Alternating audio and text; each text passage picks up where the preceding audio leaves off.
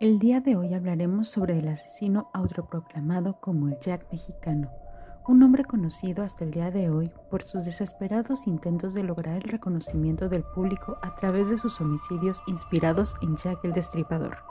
Así que, apaga tus luces, colócate tus audífonos y sumérgete en la historia.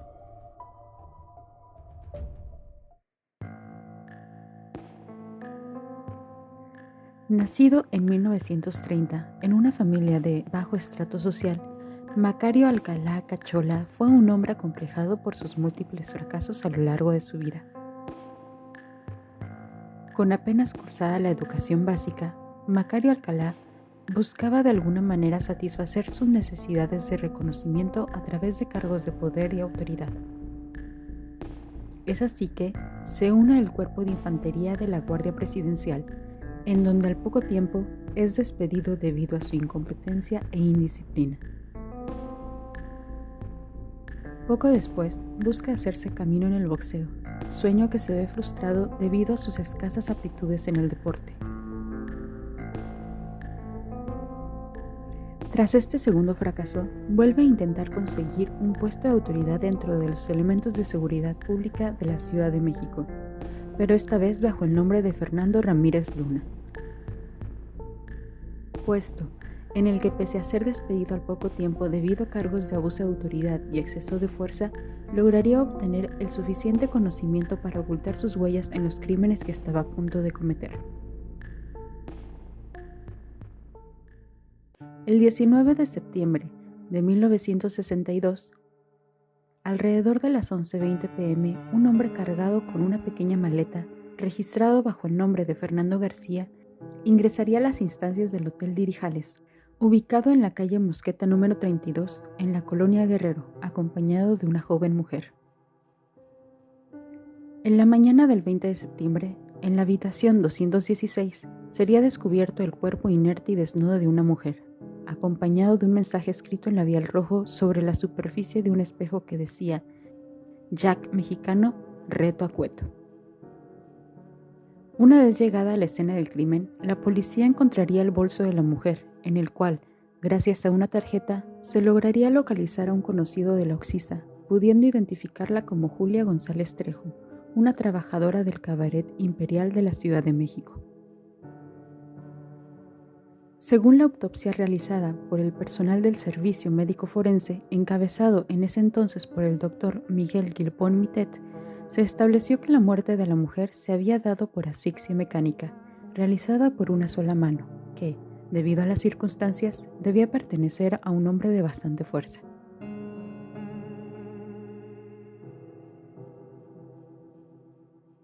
En cuanto a la víctima, se pudo deducir que había intentado defenderse con todas sus fuerzas durante el ataque que culminaría con su vida.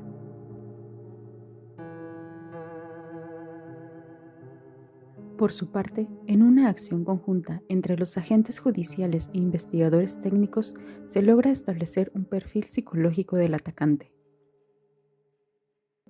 Fue Pablo García González, psicólogo del Instituto de Investigación Criminalística, quien en su informe Cataloga al responsable como un hombre de bajo estrato social, acomplejado con tendencias exhibicionistas y desorden narcisista de la personalidad.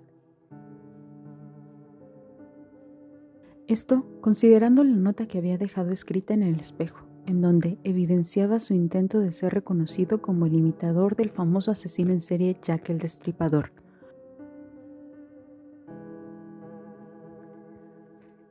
La noche del 19 de septiembre, Julia González, madre de cuatro hijos y sexo servidor en el Cabaret Imperio, ubicado en la calle Allende y Libertad, se encontraba trabajando como de rutina, ofreciendo sus servicios a los hombres a cambio de dinero.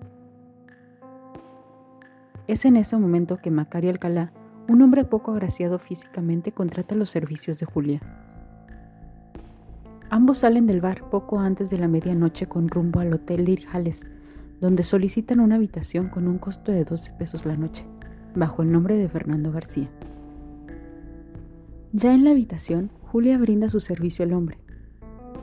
Una vez concluido el encuentro sexual, la mujer cobra la suma de 100 pesos a Macario, quien repentinamente la toma por el cuello con la mano derecha, estrangulándola hasta la muerte.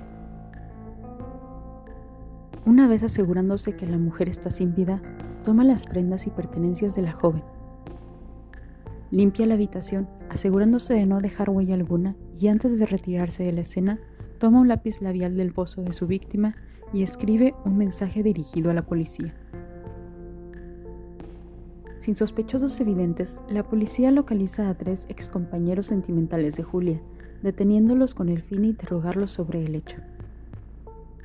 Los tres hombres son liberados tiempos después al no encontrar evidencias que los incriminara. Sin más pistas, los elementos de la policía extendieron las pesquisas en los centros nocturnos del área, donde lograron ubicar a algunas compañeras de la víctima quienes, gracias a sus relatos de lo acontecido esa noche, se pudo obtener la información suficiente para elaborar un retrato hablado del presunto culpable. Al mismo tiempo que se llevaban a cabo las investigaciones, en la habitación número 21 del Hotel Ámbar ubicado en San Jerónimo y Pino Suárez, una mujer sin identificar era encontrada desnuda y sin vida en el piso del baño. La autopsia de la joven arrojó que contaba con tres costillas rotas y su laringe fracturada, la cual identificaría la asfixia mecánica como causa de la muerte. Más tarde, se lograría encontrar al menos 10 mujeres más que habían sido asesinadas en circunstancias similares.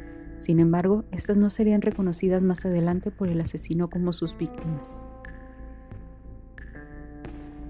Fue más tarde, en ese mismo mes de septiembre, gracias al retrato hablado y los relatos de tres compañeros de Macario, Ernesto Quijano Chávez y Marcos Rezavera, ambos miembros de la policía, así como Isaías Alonso, el niño, quienes declararían que durante una reunión en el bar imperial, Macario Alcalá o Fernando Ramírez Luna, como ellos le conocían, habló sobre la muerte de una mujer en un hotel aun cuando este evento no había sido dado a conocer a través de los diarios o medios de comunicación. Fue de esta forma que sería identificado como sospechoso y más adelante como presunto culpable de los asesinatos de Julia González Trejo y la mujer sin identificar del Hotel Ámbar. Luego de su captura, Mario Alcalá confesó el crimen de Julia y en su declaración menciona lo siguiente. La sujeté para amedrentarla, así con la mano derecha, girando los dedos hacia la derecha de su cuello. Vi que se desmayaba. Salí sin correr y le dije al velador que la despertara a las 5 de la mañana. Durante tres días seguí la parranda.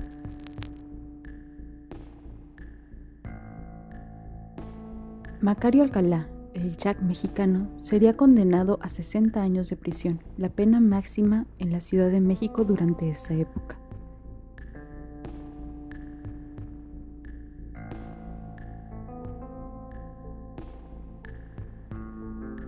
Sin más que decir, nos vemos en la siguiente anécdota.